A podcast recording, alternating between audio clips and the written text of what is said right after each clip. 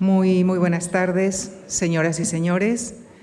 Tengo el gusto esta tarde de presentar a Leopoldo Calvo Sotelo, letrado mayor del Consejo de Estado, quien vuelve esta tarde a la que ha sido su casa durante muchos años, ya que anteriormente fue secretario general de nuestro Centro de Estudios Avanzados en Ciencias Sociales.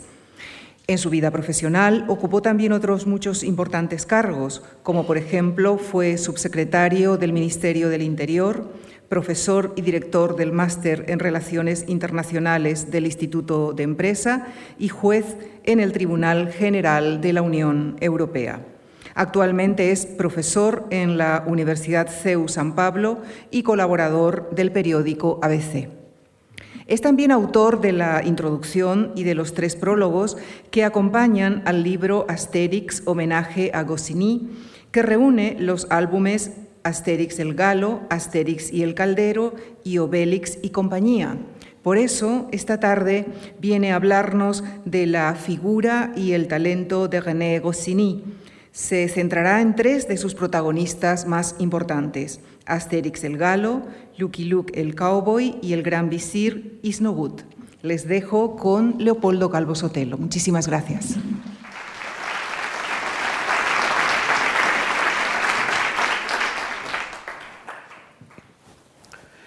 Muchas gracias a Lucía Franco por esta elogiosa presentación. Muchas gracias a la Fundación Juan Marc y a su director, Javier Gomá, por darme la oportunidad primero de volver aquí y luego de hablarles a ustedes de un tema que tanto me divierte.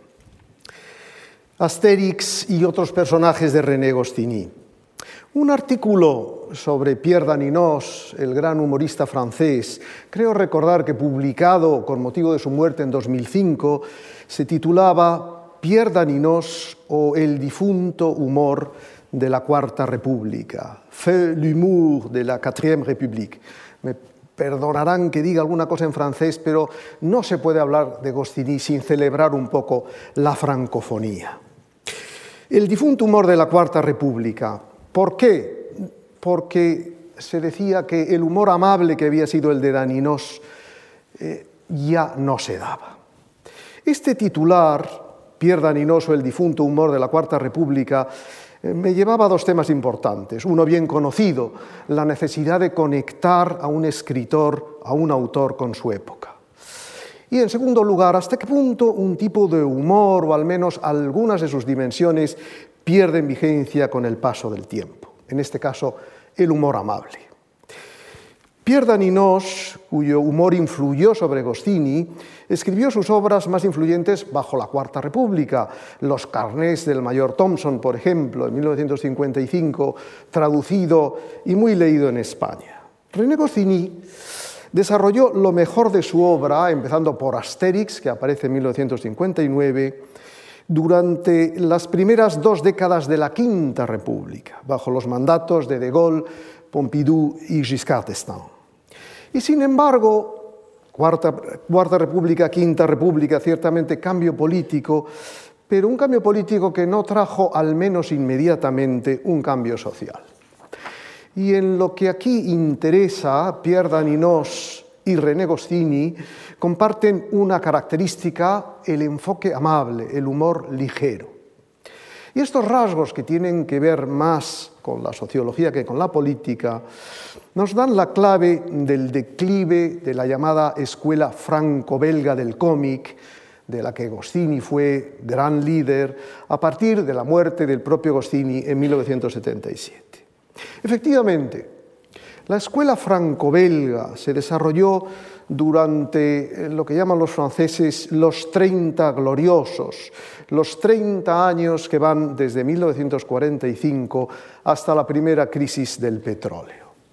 Tras aquel largo verano de prosperidad económica y, eh, de libertad política, se instala en Europa un desasosiego que todavía dura en nuestros días. los síntomas de aquel desasosiego aparecieron todavía en vida de Goscinny, los discípulos que habían colaborado con él en la revista Pilot, de la que luego hablaremos, a partir de 1970 se separan y fundan revistas con un título muy distinto del inocente y juvenil de Piloto.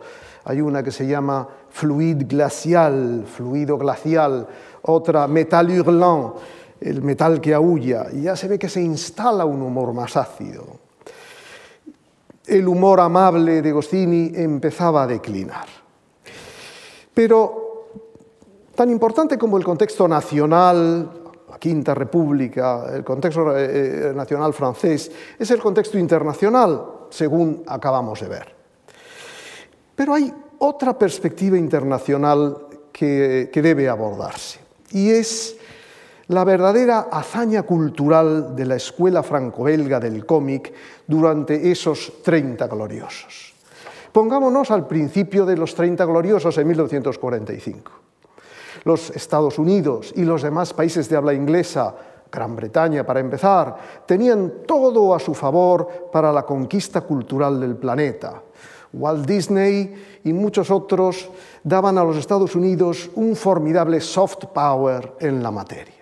Y sin embargo, esa escuela franco-belga que florece a partir de 1945 con dos grandes protagonistas, Hergé el autor de Tintín, y Goscini, el autor de Asterix, y sus compañeros y discípulos, se hicieron con la primacía del cómic en Europa y con amplísimos grupos de lectores en el resto del mundo, vendiendo cientos de millones eh, de ejemplares de sus álbums. De esta escuela franco-belga hay que decir al menos dos cosas. En primer lugar, fueron René Goscini y Albert Uderzo, guionista y dibujante respectivamente eh, de Asterix, quienes consiguieron añadir el adjetivo franco, franco-belga, a una escuela que era predominantemente belga. Recordemos los otros nombres de la escuela. Hergé, ya lo hemos dicho, el autor de Tintín, Franquin, el autor de Spirou y Fantasio, Edgar P. Jacobs, Blakey Mortimer, Morris, Lucky Luke, al que volveremos, Greg, Aquiles Talón, todos ellos son belgas. Era una escuela belga, pero eh, la fuerza de Goscini y ciertamente de Uderzo hacen que esa escuela eh, se denomine franco-belga eh, hasta nuestros días. Escuela franco-belga. Hay que decir que la colaboración artística y editorial de belgas y franceses fue ejemplarmente supranacional y armoniosa, hasta el punto de que eh, contaba Goscini que a él y a Uderzo muchas veces los confundían en Francia por belgas, tanta era la fusión que habían llegado eh, con sus colegas belgas. Es verdad que estaba en el ambiente. En 1959 aparece Asterix, en 1957 se firma el Tratado de Roma que constituye la Comunidad Económica Europea y no es una coincidencia. Esa fusión franco-belga está propiciada por el, eh, por, el, ambiente.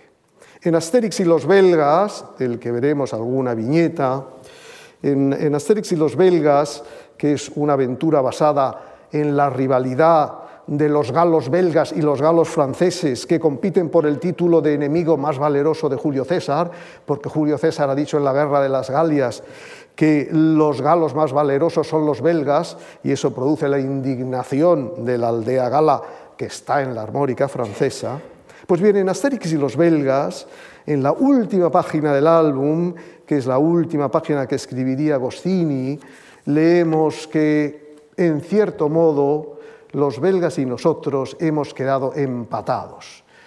Lo cual quiere decir que han quedado empatados tanto ante Julio César, al que han derrotado en la escena final del álbum, como en los cómics. Escuela franco-belga, tanto monta, tanto, eh, eh, monta tanto. Bien, permítanme un breve epílogo internacional a esta traducción. ¿De dónde vienen hoy los impulsos renovadores en el reino del cómic? Pues bien, desde hace ya tiempo vienen del Japón. Desde hace ya tiempo los manga, los anime, los videojuegos, los Pokémon constituyen una parte muy importante del soft power del Japón, ese soft power que le falta a China, por ejemplo. Y los veinteañeros hoy se saben los barrios de Tokio como sus padres conocían los de Nueva York. No tenemos tiempo, hay que dejarlo apuntado, pero no tenemos tiempo esta tarde para estudiar este fenómeno eh, japonés al que podemos llamar la venganza de Mitsuhirato, en clave que los aficionados a Tintín descubrirán fácilmente. Bien, hecha esta introducción, ¿cómo caracterizar la personalidad literaria de René Goscinny? Me dirán ustedes, ¿personalidad literaria? Sí, personalidad literaria, porque Goscinny fue un gran escritor, aunque de un género literario muy peculiar, el cómic, pero un gran escritor. También lo fue entre nosotros J. Mallorquí, aunque se dedicara a la novela popular y muy en especial al coyote, también fue un gran escritor el género no prejuzga esa calidad literaria. Pues bien, la personalidad literaria de Goscinny se caracteriza, a mi juicio, por dos notas, el cosmopolitismo y el clasicismo. El cosmopolitismo va unido, para empezar, a su biografía. Su infancia, su adolescencia y su educación tuvieron lugar en Buenos Aires, ciertamente en el Liceo francés, pero en Buenos Aires Goscinny hablaba perfectamente español. Y lo más importante de su experiencia profesional de juventud tuvo lugar en Nueva York. Y esa dimensión cosmopolita se verá en su obra, como veremos inmediatamente a continuación. Es verdad que hay un desequilibrio entre la influencia de lo hispanoamericano, que es reducida, y la influencia del mundo de habla inglesa, que es muy grande en la obra de Goscinny. El elemento norteamericano, por supuesto, es evidente en el caso de Lucky Luke, el cowboy.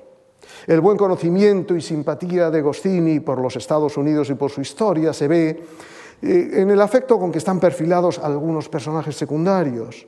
Por ejemplo, el capitán, el piloto y su ayudante y el maquinista en remontando el Mississippi o el conductor de la diligencia. Pero lo veremos más adelante. Además del elemento norteamericano está el británico, que se da tanto en Asterix como en Lucky Luke. Tanto en Asterix como en Lucky Luke hay un número dedicado monográficamente a lo británico. Asterix en Bretaña, por supuesto, en la colección de Asterix. En Asterix en Bretaña hay un claro reflejo de la intente cordiale anglo-francesa que duró las dos guerras mundiales. En ese sentido, el protagonista inglés de Asterix en Bretaña o en Tórax es primo de Asterix y ese es un privilegio que no se le da a ningún otro extranjero eh, eh, en, toda, en toda la colección. La traductora al inglés de Asterix, Antea Bell, a la que el Economist dedicó un obituario cuando murió, utilizó en Asterix en Bretaña los modismos de los personajes de Wodehouse, lo que encantó a Agostini. El gran humorista universal eh, Wodehouse tiene una indudable influencia en la obra de Goscinny. Es evidente, tan obvio que quizá resulta fácil subrayarlo, que en uno, de los, eh, en uno de los álbumes de Lucky Luke, que aquí en España se tradujo como el pie tierno, cuando debería haberse traducido como el petimetre, le pied tendre en francés, es el álbum británico de Lucky Luke y quizá el mejor de toda la colección. Los protagonistas son un joven gentleman, Waldo Badminton, y su mayordomo Jasper, en los que vemos evidentemente un eco de los dos más famosos personajes de Wodehouse, Bertie Wooster y su mayordomo eh, Jeeves. Pero hay más. Permítanme ofrecerles en exclusiva mundial una prueba de la influencia de Wodehouse sobre Goscinny. En Asterix el Galo, Panoramix el Druida, prisionero de los romanos, ve cómo los romanos le exigen hacer la poción mágica, el arma secreta de los galos. Panoramix cede riendo, pero dice que necesita fresas como un ingrediente de la poción mágica.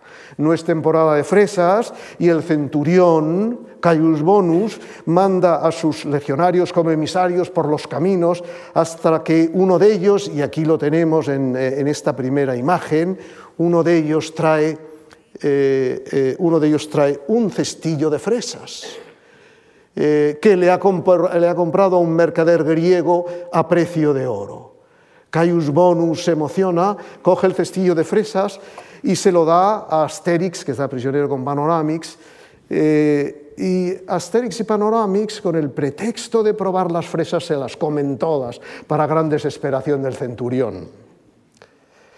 Pues bien, hay un cuento de Bude House en la que la guapa Clarice Malaby le dice a su pretendiente Mervyn, toda mi vida he querido comer fresas en invierno tráeme una cesta de fresas y hablaremos con seriedad de esa proposición tuya de matrimonio. Pues bien, Mervyn se lanza a buscar fresas por todo Londres, las consigue también a precio de oro, y mientras Clarice se arregla para recibirlo, él tiene la debilidad de probar las fresas y también se las come todas.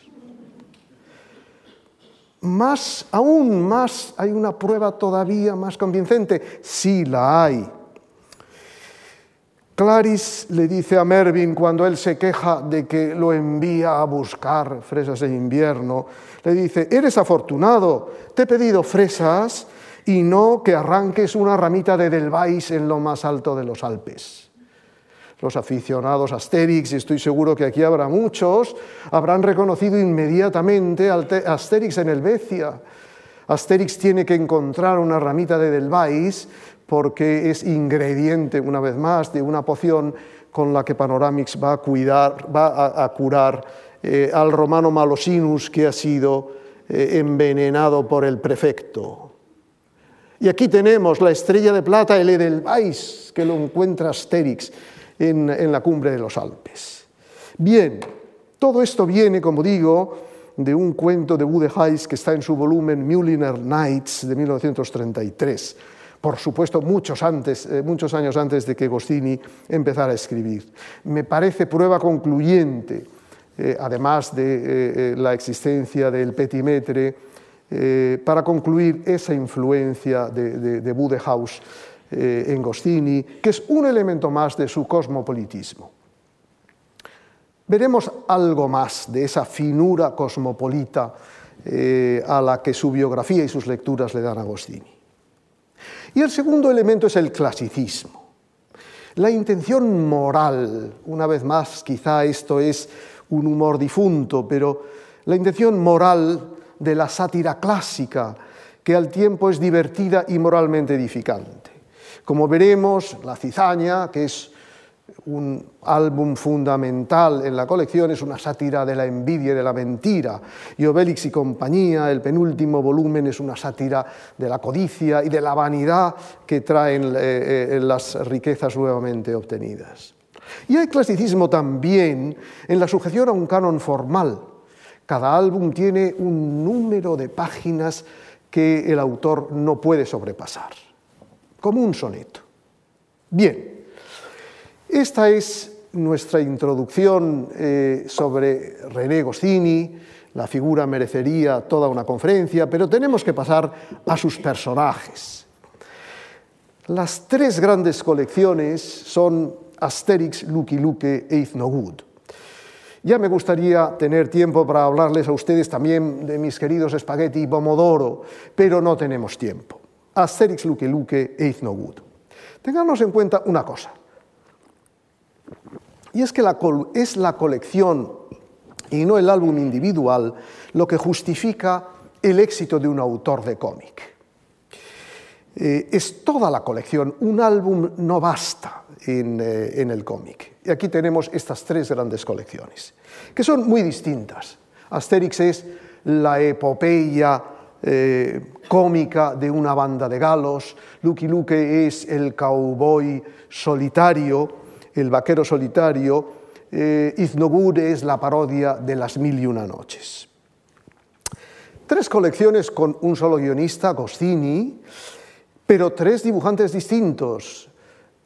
Albert Uderzo para eh, Asterix, el belga Morris, del que hablaremos luego, eh, para Lucky Luke, y Tabary eh, para Good. Pero un solo guionista. Y esto ya nos lleva a esa gran capacidad de compenetración que Gostini tenía con sus dibujantes. Morris dejó escrito, cuando Gostini escribía un guion, yo veía exactamente lo que quería expresar y él veía el dibujo que yo iba a hacer. Es decir, parafraseando a Molière, Gostini no escribía en prosa, sino en prosa ilustrada, en imágenes parlantes, y ese talento híbrido constituía la esencia de su genio. Gostini escribió también un texto sin imágenes que no se tradujo al español, todos los pasajeros eh, deben bajar a tierra, así se llamaba, y es una parodia de los cruceros de lujo por el Mediterráneo. Es una obra correcta y divertida, pero le falta ese rasgo de genio, porque Gostini necesitaba que sus textos se reflejaran en imágenes y sabía exactamente qué imágenes y qué imágenes para cada dibujante. Bien, este es el denominador común. Pasemos eh, a la colección de Asterix, em, que es la gran colección, las otras dos son en cierta medida eh, mm, clásicos menores, aunque les dedicaremos, eh, les dedicaremos atención. Los personajes de Asterix. Hay dos grandes viveros de personajes en Asterix, la aldea gala y la legión romana. La aldea gala no es un decorado de cartón piedra, no es un decorado de teatro, es una aldea de verdad.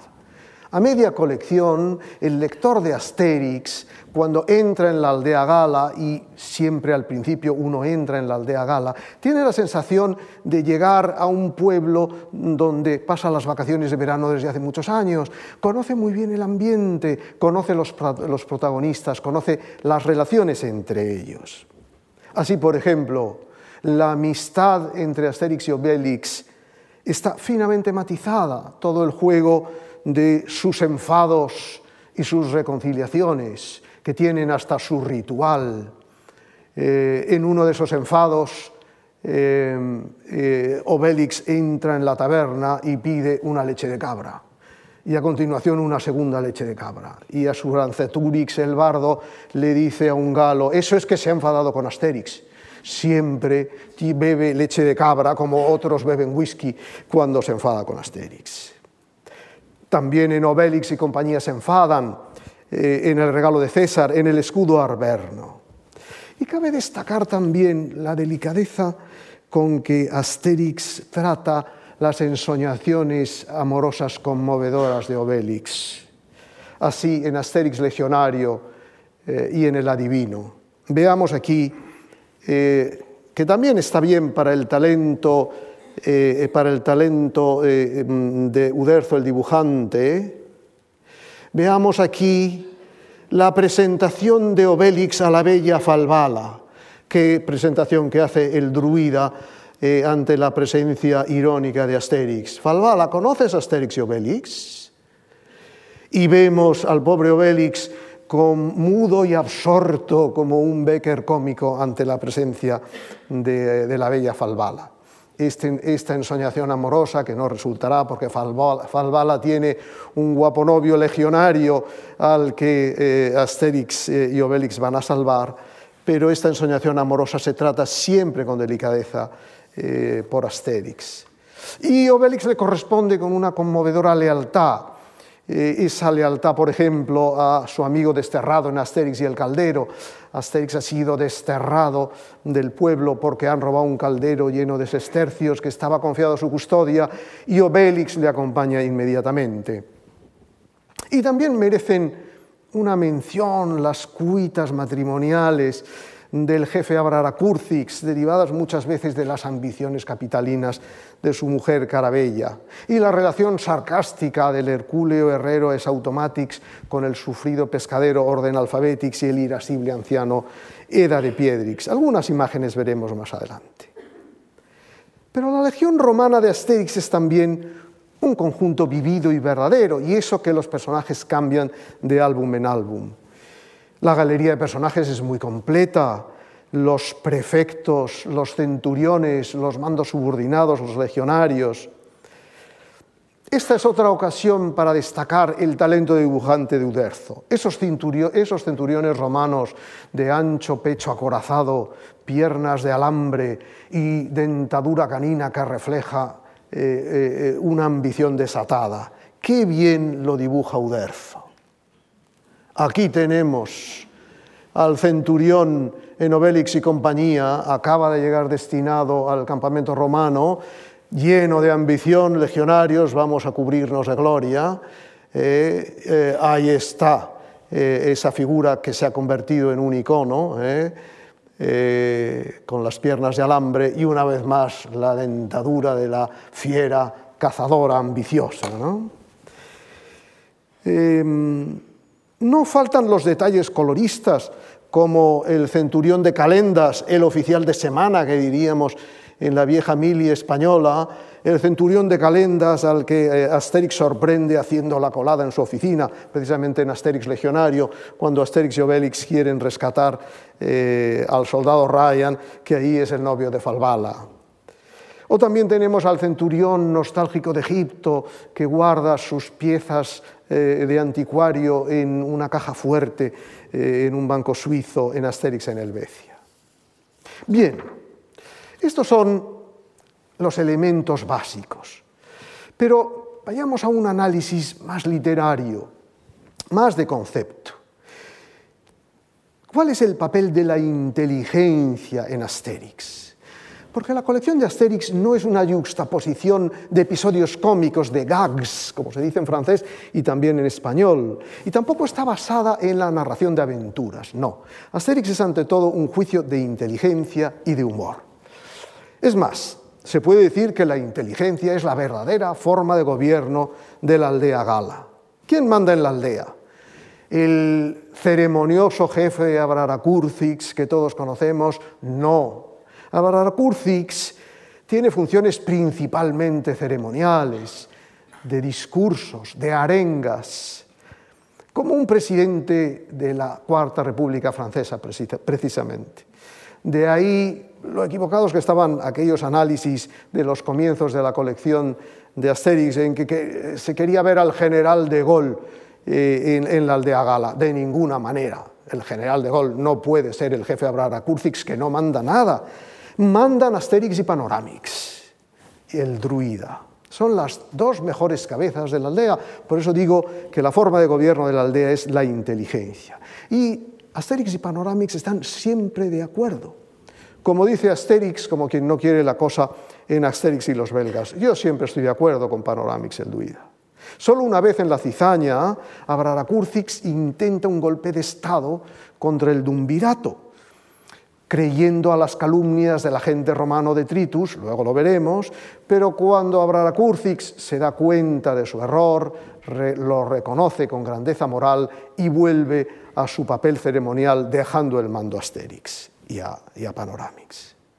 Y cabe añadir que en la aldea gala manda la inteligencia asociada a la ciencia, porque Panoramix no es un chamán de tribu primitiva, no, Panoramix es un hombre de ciencia de la antigüedad, y veámoslo con pruebas, corrige los planos del chapucero eh, arquitecto egipcio Numerobis, ahí lo tenemos, si yo no estuviera ahí para corregir estos planes. Eh, estos planos, eh, pues se caería el palacio de, Cleopatra, pero Panoramix está ahí. Es arquitecto, pero es también médico. Aquí lo tenemos atendiendo al cuestor romano Malusinos, que ha sido envenenado por el malvado prefecto que ahí aparece viendo a sus legionarios machacados por Obélix. Y Panoramix le dice, estás envenenado, estás muy enfermo, yo puedo curarte. Eh, pero necesito el Edelweiss.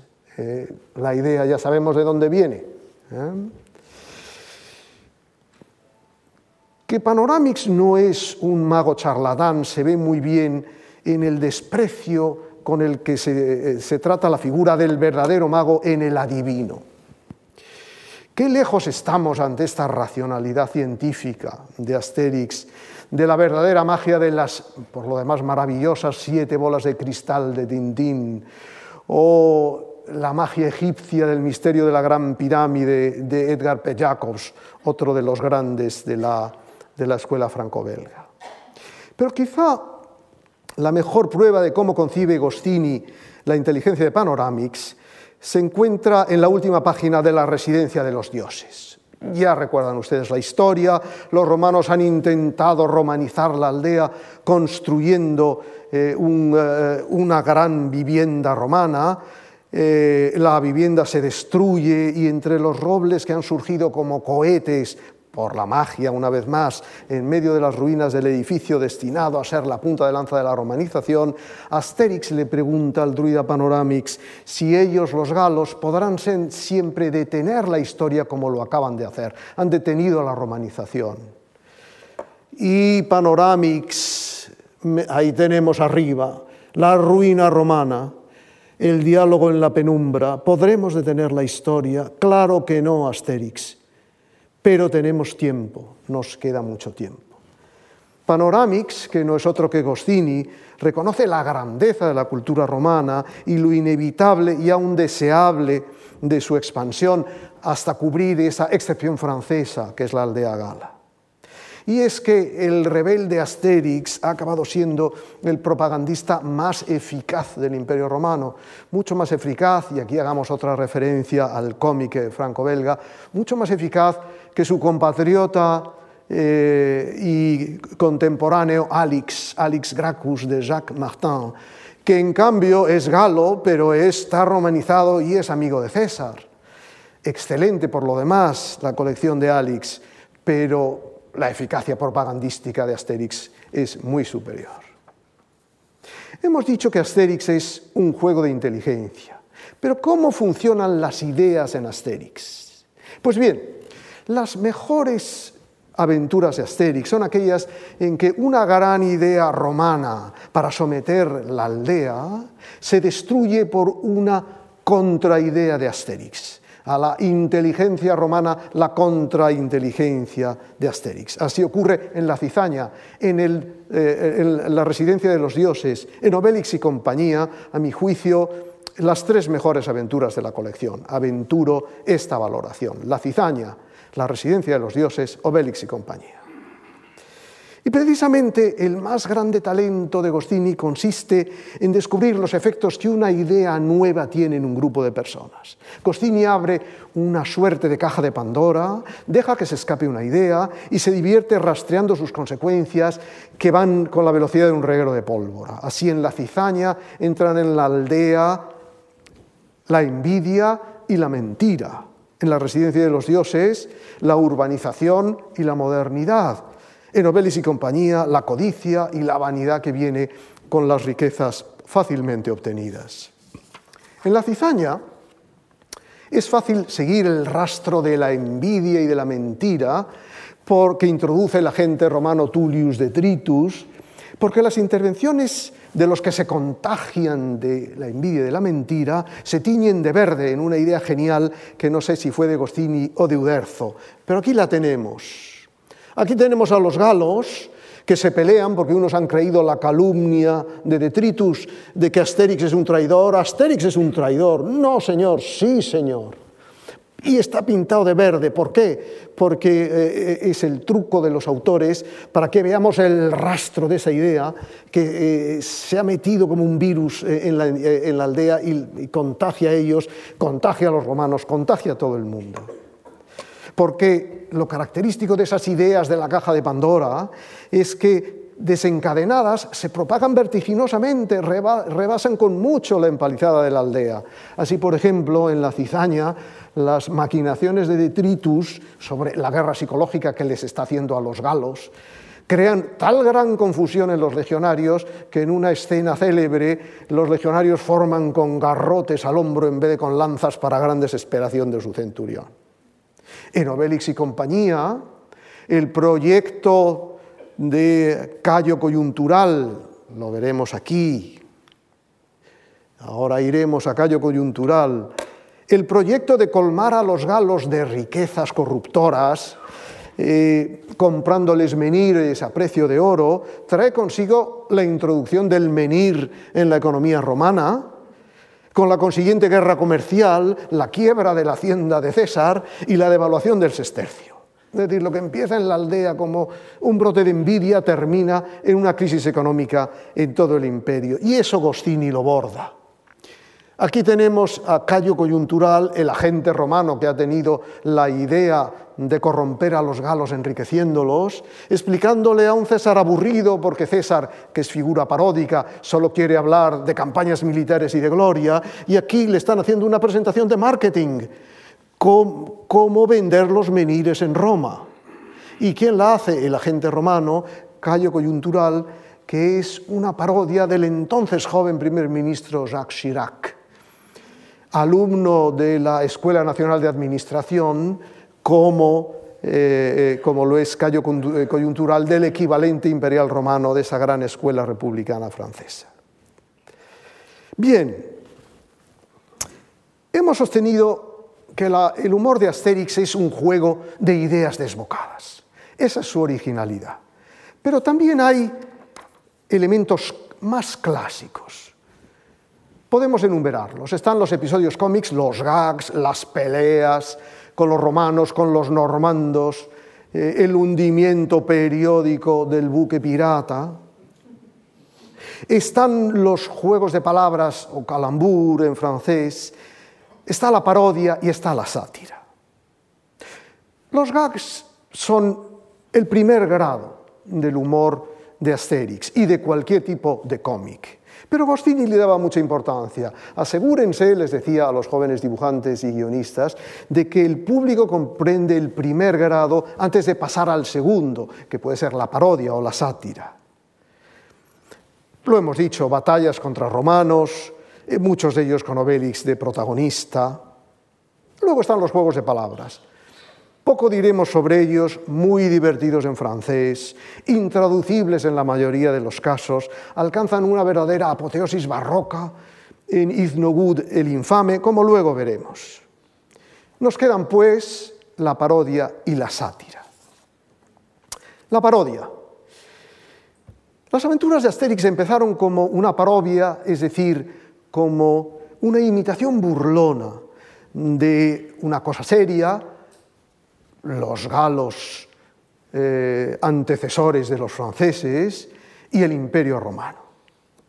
Este, este, aspecto, la parodia de los galos, era particularmente audaz en la Francia de 1959, que respetaba mucho a los antiguos galos como antepasados fundacionales, nos ancêtres le Gaulois, y celebraban su heroica resistencia frente a los romanos, especialmente ante las murallas de Gergovia.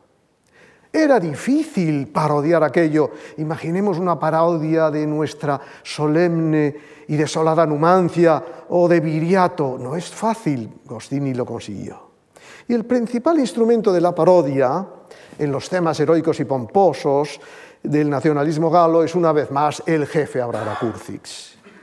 Y existe otra dimensión de la parodia, que es esa tropa bebedora, pendenciera y juerguista de los galos eh, que constituyen eh, eh, la población de la aldea.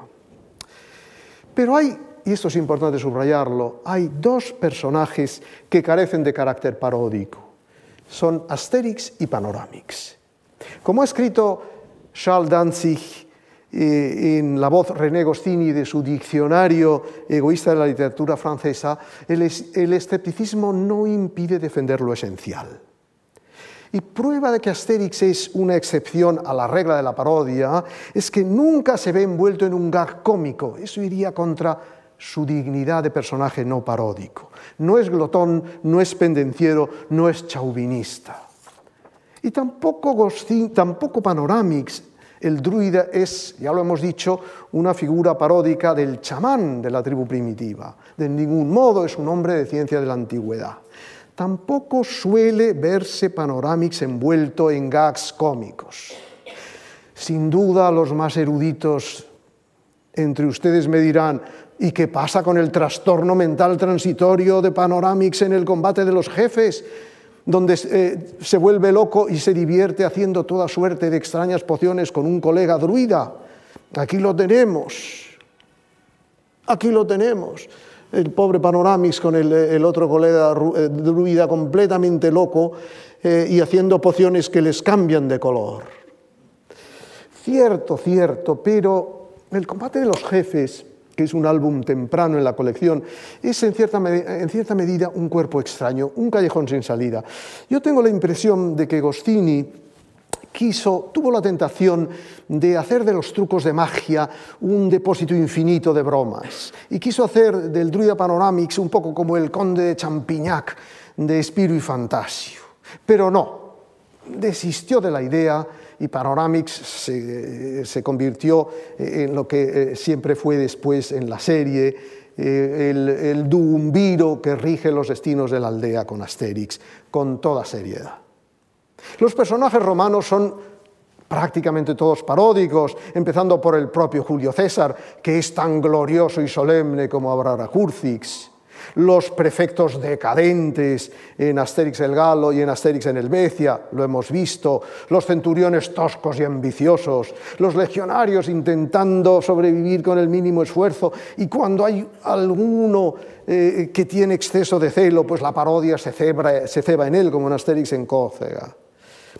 Y hagamos, eh, ya que hemos hecho la precisión erudita del de, el combate de los jefes, otra precisión erudita. El cuestor envenenado en Asterix en, en Malosinus, no es una figura paródica, es el alto funcionario romano competente e íntegro, pero es de verdad la única excepción. Y de la parodia a la sátira. La cizaña, álbum central, trae consigo una revolución en las técnicas humorísticas de Gostini. La sátira desplaza la parodia, aunque no la sustituye completamente. Si la parodia, lo hemos dicho, es la imitación burlona de una cosa seria, la sátira es la crítica humorística de un vicio. ¿Por qué ese cambio? ¿Por qué de repente en la cizaña hay esa crítica acerba de la envidia y de la mentira? Pues quizá fue eh, por el efecto que sobre la personalidad de Gostini tuvieron los acontecimientos de mayo de 1968. En la revista Pilot, porque Gostini, además de un gran guionista, un gran escritor, era el director de una importante revista, la más importante revista de cómic de la época, Pilot, era el director de esa revista. Y en esa revista Gostini había sido un jefe liberal y generoso, preocupado por eh, eh, los dibujantes y por los eh, guionistas jóvenes, para quien más que un jefe era un director de tesis que asesoraba y acompañaba.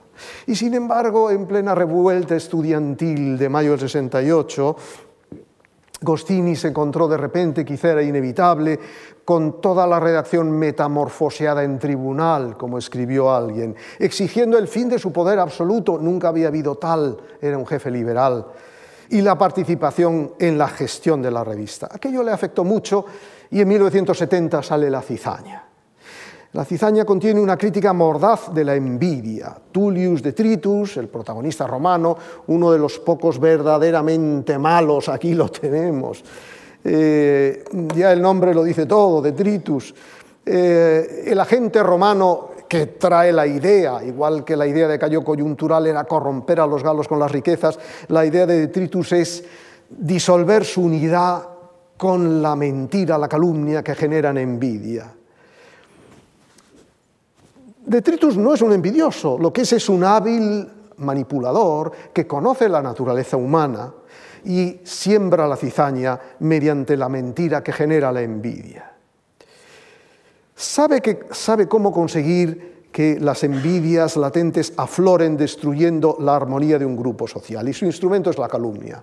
Así, Detritus llega a la aldea gala con un jarrón precioso, pregunta por el hombre más importante de la aldea, Curcix cree que el jarrón es para él, pero Detritus se lo entrega a Asterix. Inmediatamente las envidias de Curcix y de todos los demás se despiertan, lo hemos visto, como ese rayo verde. La cizaña es un punto de inflexión, pero no supone el final del humor amable de Gostini. En los álbumes siguientes, La residencia de los dioses y Obélix y compañía, el tono satírico se suaviza. Así, en Obélix y compañía se critican la codicia y la vanidad del nuevo rico, pero es una vanidad ingenua como la de los galos enriquecidos que se visten como, como cajas de bombones profusamente decoradas. Aquí tenemos a la izquierda al herrero es automatics, al pescadero orden alphabetics y al anciano Eda de Piedrix que se han vestido con las galas que les da la venta de los menides que los romanos compran. Ingenua es también la petulancia de Obélix, que también decorado como una bombonera, eh, cuando Asterix le dice que ya está bien de bromas, le dice, escucha, tengo prisa, como un gran patrón de la industria del menir en que se ha convertido, escucha, tengo prisa, si quieres, un día de esto nos llamamos y comemos. Hay aquí un eco de Sampé, el amigo y colaborador eh, de Gostini, que decía que eh, en el mundo, en el mundo, eh, en el ocupado mundo parisino, siempre lo que se decía era on se téléphone, on se voit. nos llamamos y comemos. pero a la persistencia del humor amable ayudan otros dos factores. En primer lugar, Gostini no se concentra en el vicio, le interesa más seguir las ideas que eh, seguir el reguero de, eh, de consecuencias que el vicio tiene. La onda expansiva de los efectos, que muchas veces al final ya no tienen nada que ver con el vicio, la envidia y la calumnia terminan en la devaluación del sestercio y lo que en, en, Obelix y compañía. Y lo que le divierte a Agostini es seguir esos dominós que van cayendo unos sobre otros. Y además, en los álbumes satíricos, la parodia continúa. Eh, a veces en un segundo plano, pero continúa. Así, por ejemplo, en la Residencia de los Dioses hay una deliciosa parodia de los folletos urbanísticos eh, que promueven eh, una nueva residencia y también una parodia de lo que ocurre en el campamento de Aquarium cuando los romanos piden, los legionarios romanos le piden al centurión la cogestión, una vez más un eco de lo que pasó Goscini en el 68. Bien, Lucky Luque, y demos la entrada como merece, Lucky Luque, el cowboy. A diferencia de Asterix y Dave No la creación original de Lucky Luke no es de Gostini, sino del belga Maurice de Bever, alias Morris. Morris fue a la vez guionista y dibujante de Lucky Luke entre 1946 y 1954, antes de Asterix. Luego se quedó como dibujante, reconociendo el genio de su amigo guionista Gostini. Lucky Luke, el cowboy taciturno y solitario, no puede ser más distinto de los, irreductibles y bromistas galos. Parece que el modelo de Morris había sido Gary Cooper. en ese sentido, esa diferencia de, las dos colecciones, una, una biógrafa de Agostini, Marianne Guillaume, dice con gracia, Lucky Luke Lucky Luke se marcha a caballo hacia la puesta de sol al final de las aventuras porque detesta esa costumbre gala de terminar la aventura con un festín desmedido. Mm, efectivamente, eh, el, cowboy riding into the sunset, clásico norteamericano, así se dijo eh, al final del mandato de Reagan, no tiene nada que ver con los galos. Tampoco hay magia en las aventuras de Lucky Luke, ni hay juegos de palabras que Morris eh, detestaba eh, y por lo tanto Gostini no los ponía. Pero Gostini sí le puso su fisonomía a la colección, respetándola, pero le, le imprimió su sello. En primer lugar, como no, el humor amable. Las primeras aventuras de Lucky Luke tenían un poco la dureza cinematográfica de los westerns que habían sido el modelo de Morris, un poco al estilo de Clint Eastwood. Y Gostini trajo consigo esa deriva dulcificadora de la, parodia. Y para verlo basta, basta, comparar a aquellos torbos forajidos que eran los primeros hermanos Dalton de, eh, de Morris, Bob, Grat, Bill y Emmett, con los primos Dalton de Gostini. Eh, sus sucesores, los primos Dalton, cuya maldad aparece siempre temperada por su tontería. Todavía más importante, Lucky Luke empezó siendo un héroe anónimo que actuaba en lugarejos fronterizos desconocidos del salvaje oeste. Y de la mano de Gostini se transforma en una figura nacional. Y era lógico, si en Asterix, Asterix se, trata de tú a tú con Julio César, si en Iznogud el protagonista es el gran visir y el otro protagonista el califa Harun el Pusá, pues también Lucky Luke tenía que tratarse con las más altas autoridades norteamericanas. Y así en las Colinas Negras, Lucky Luke recibe el encargo del Senado de acompañar a una misión científica que eh, ha de preparar la colonización del territorio de Wyoming. En el Gran Duque, el secretario de Estado norteamericano, que aparece ahí eh, con su Albertina, eh, el, secretario de Estado norteamericano le pide a Lucky Luke que acompañe a su Alteza Real, el Gran Duque Leónidas, acompañado de su edecán, el, coronel Fyodor Mikhailovich Bulenkov, que como es lector de Fenimore Cooper, eh, y caprichoso, quiere visitar el lejano oeste, pero el secretario de Estado no quiere que lo maten y entonces le pide a Lucky Luke que, eh, que lo acompañe. Veremos más del Gran Duque. Y en la curación de los Dalton, de nuevo el Senado le pide que ayude a un médico eh, vienés, sin duda un precursor de Freud, eh, a sacar a los Dalton de su vida descarriada. Y estos tres álbumes, ya que me estoy arriesgando con valoraciones, figuran entre los mejores de la colección, Las Colinas Negras, El Gran Duque, La curación de los Dalton. La parodia, hemos dicho, que como siempre Goscinny va a la parodia, la parodia del Far West.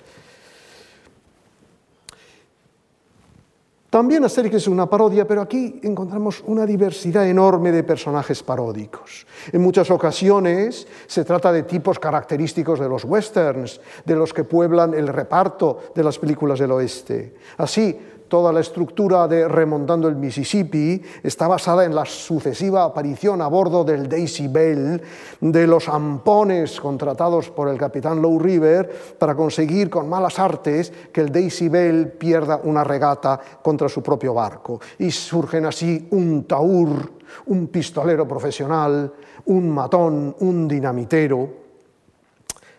Hasta un perro paródico hay en Lucky Luke. Aquí tenemos a el perro más tonto al oeste del río Pecos, trasunto burlón del famoso y para Agostini insoportablemente perfecto Rintintín.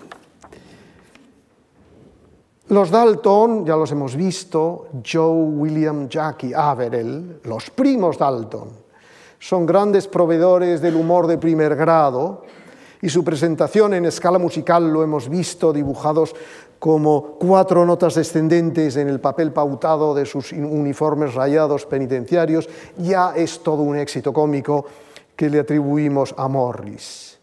Y, trata, y, hay que destacar la maestría con la que Agostini trata la tontería, la vagancia y la glotonería de Averell.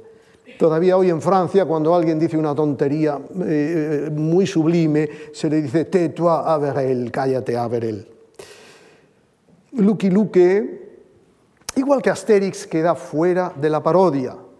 Es el ancla de seriedad, igual que Asterix y Panoramix, con una excepción que podríamos llamar técnica, su habilidad con el revólver. Lucky Luke, el hombre que dispara más deprisa que su sombra. Una parodia, pero sí, pero una parodia técnica. Este es el lema de la colección, el hombre que tira más deprisa que su sombra. El de Asterix, como todos sabemos, es Están locos estos romanos. Y el de Good, lo veremos, es Quiero ser califa en lugar del califa. Por último, y aquí aparece el cosmopolitismo y la finura internacional eh, de Goscinny, el Goscinny viajero, el Goscinny lector de Budehaus y de otras obras clásicas el encuentro de la vieja Europa con el salvaje oeste. Sin duda, Coscini lo había visto tanto en Buenos Aires como sobre todo en Nueva York. Lo había visto y lo había vivido. Los testimonios son unánimes. Pero hay dos álbumes de los mejores de la colección que están dedicados a ese encuentro, El Gran Duque y El Petimetre, El Pie Tierno. El Gran Duque es una excelente comedia ya lo sabemos, un jovial y excéntrico miembro del pariente del zar de Rusia, visita el lejano oeste con Lucky Luke como guía y protector.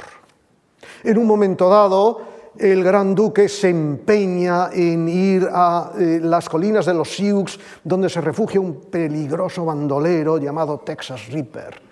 Lucky Luke intenta disuadirle de todas las maneras posibles e imaginables y no, y no lo consigue. Y se resigna a entrar en las colinas de los Sioux, deja al gran duque y, al coronel Suedecán eh, eh, en torno a la hoguera y se va a hacer una descubierta mm, para ver cómo están los alrededores. Texas Ripper aparece ante la hoguera y eh, lo primero que dice es que va a matar al gran duque y a su edecán.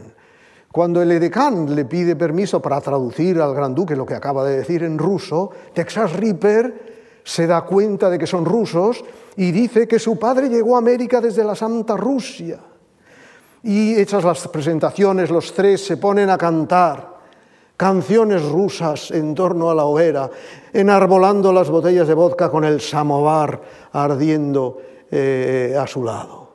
Hay una finura muy especial eh, eh, en, este conocimiento de, los orígenes de la sociedad norteamericana. Del petimetre, que me resisto a la traducción española, ya hemos hablado el joven gentleman y su mayordomo se enfrentan en el salvaje oeste con un enemigo implacable por un motivo de herencia.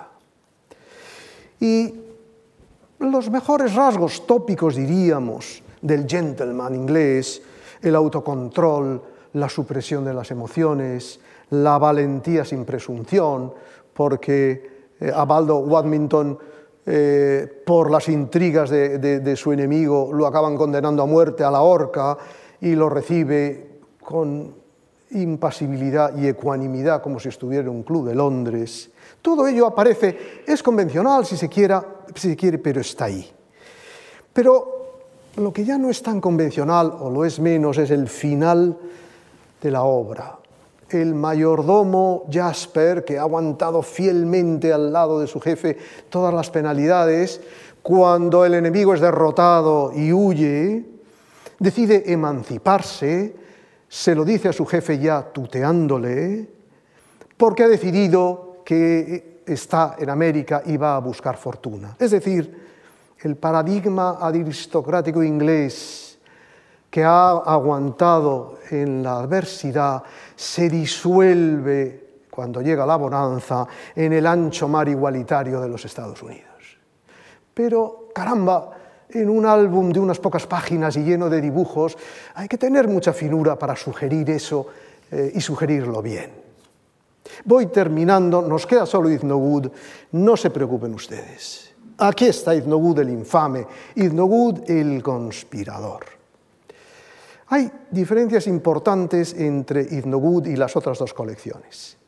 Tanto en Asterix como en Lucky Luke, la unidad literaria es el álbum, y aquí en Iznogud es el cuento, y en cada álbum hay varios cuentos. Y además, los cuentos de Iznogud se caracterizan por la, por la uniformidad argumental.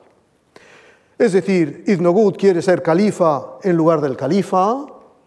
Ahí tenemos al califa Harun el Pusá, bondadoso eh, y muelle, quiere ser califa en lugar del califa, está conspirando siempre para conseguirlo, con la escéptica ayuda de su hombre de confianza, Dilat Larat, ahí lo tenemos a la izquierda.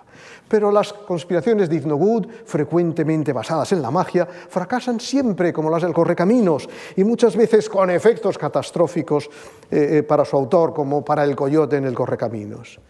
Y sin embargo, la catástrofe es reversible y en el siguiente cuento ahí está Iznogud dispuesto para la batalla una vez más. Con frecuencia los cuentos empiezan con la visita de un mago al gran visir que le compra un conjuro. Y muchos conjuros son transformativos y como siempre se vuelven contra Iznogud, al final lo veremos convertido en rana, en cochinilla de la humedad, en lombriz, en perro, en caracola, en estatua de oro, eh, en hombre invisible. Pero Gostini cultiva también una magia de orden superior, en la que el espacio y el tiempo se retuercen en figuras paradójicas, en laberintos que habrían sido del gusto de Borges. Es más, sin apurar estas comparaciones literarias, El camino que no lleva a ninguna parte se parece mucho al jardín de los caminos que se bifurcan de, Borges. Ahí están eh, eh, Dilat Larat y su jefe, el gran visir, que han querido que se pierda el califa en un laberinto mágico de caminos y al final acaban ellos perdidos en él sin poder salir. Por último, la parodia de las mil y una noches, que es la esencia de, eh, de es una parodia literaria, porque Las Mil y Una Noches son una obra literaria, no una parodia histórica como Lucky Luke y Asterix, y eso le da una enorme libertad a Agostini. Nadie se escapa aquí de la parodia. Aquí no hay un Lucky Luke, no hay un Asterix, todas las figuras son paródicas. Y la parodia se centra eh, en el personal mágico. Los magos propiamente dichos, los genios de los que habitan en las lámparas de Aladino, los faquires al estilo de la India, todos confluyen en un cuento, Elecciones en el Califato, que narra un conflicto político con Iznogud y un gran mago de un lado y los faquires y los genios que se han aliado de otro. Y el tono de la parodia lo da el argumento del faquir jefe a los genios para que se alíen con ellos. Son los magos los enemigos, los que han obligado a los genios a vivir en babuchas, lámparas, botellas y otras porquerías. Y el enfrentamiento de los tres gremios hace que Bagdad explote de las magias eh, eh, eh, que se oponen, un poco al estilo de aquella película Ghostbusters.